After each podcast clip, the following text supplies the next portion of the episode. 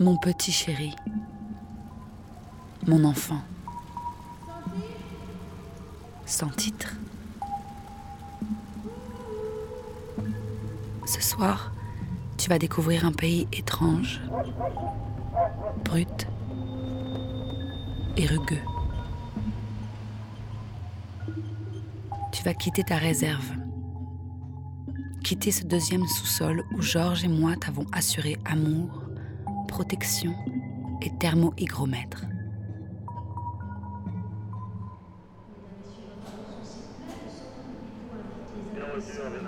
Toute la famille se tient prête. Ton père, Georges, est un peu stressé. Il fait de grands gestes dans le hall. Les autres ont badgé et regagné leurs ateliers. Deuxième sous-sol. Ouais, là, c'est plate. Derrière l'établi, Jean se tient au milieu des collègues. Les mains dans les poches, combi chemise à carreaux, lunettes rondes et moustache grise. La radio crache un morceau de funk.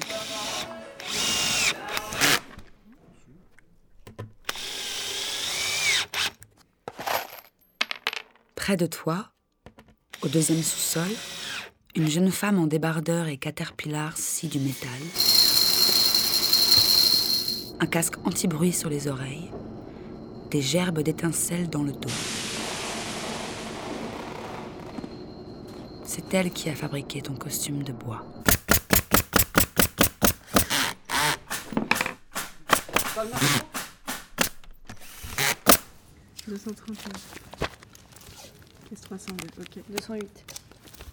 Ce visage concentré qui t'examine une dernière fois va te plaquer contre du polycarbonate, t'envelopper de polyéthylène, te basculer lentement dans une couche de polypropène.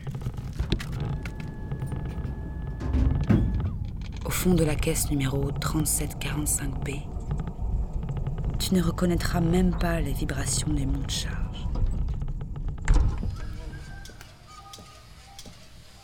Tu quittes le centre et le moelleux.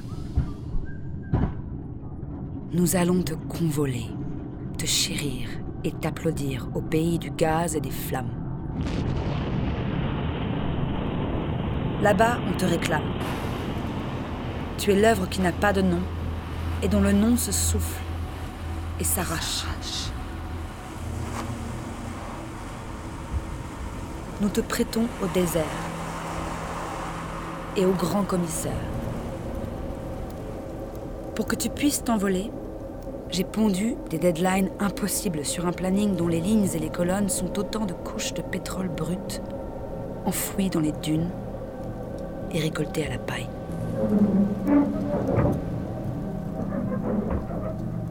J'ai soulevé des budgets comme autant de pavés de béton armé, suspendus en haut d'une grue, un jour de tempête de sable à Ashgabat.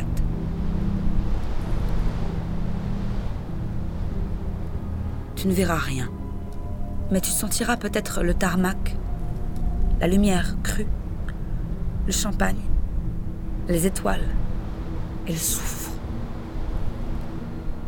Car dans ce pays brûle un cratère de flammes que les habitants des villages alentours ont nommé les portes de l'enfer. Le gaz y brûle sans répit depuis 40 ans.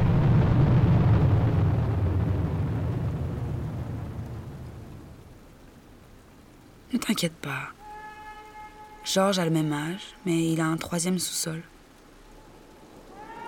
Des milliers de mètres cubes d'eau prêts à grimper les étages pour noyer l'incendie.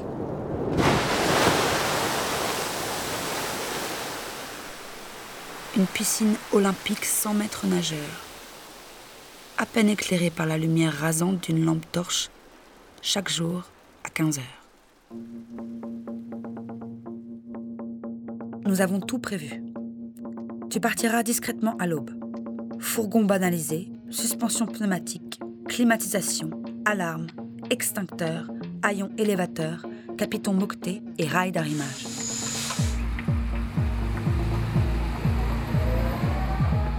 C'est Olga qui t'accompagne. Elle prendra soin de toi. Elle ne te quittera pas des yeux jusqu'à ce que le cargo t'engloutisse. Dans la zone de fret, tu ne subiras ni les rayons X, ni les piaillements de milliers de jeunes poussins entassés dans les cages qui s'envolent pour Shanghai. Turkmenistan Airlines, vol 639. Olga et toi, vous ferez escale à Francfort. Elle y boira un café sur ses talons carrés et retrouvera John, celui du Metropolitan Museum de New York. Olga ne l'a pas encore dit à ton père, mais elle va nous quitter pour John. Au pays des flammes, tu auras ta garde armée, car ils voudront impressionner Georges. Les hommes sont ainsi faits.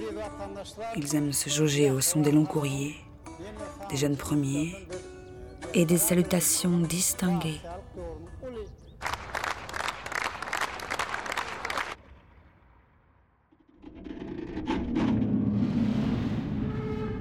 Georges râle parce qu'il ouvre dans un quart d'heure. Il a très mal dormi et n'a pas encore bu son café. Je lui ai dit que pour s'endormir, il fallait d'abord faire semblant de dormir. Il a éteint ses néons, fermé ses tuyaux, cessé de me répondre et fait semblant. Et c'est moi qui me suis endormie. Mon petit sans-titre, sois courageux et grimpe sur le mont de charge. Porte haut le nom de ton Père et reviens-nous vite des portes de l'enfer. Nous t'attendons. Jeanne Robet, Centre Pompidou, Arte Radio.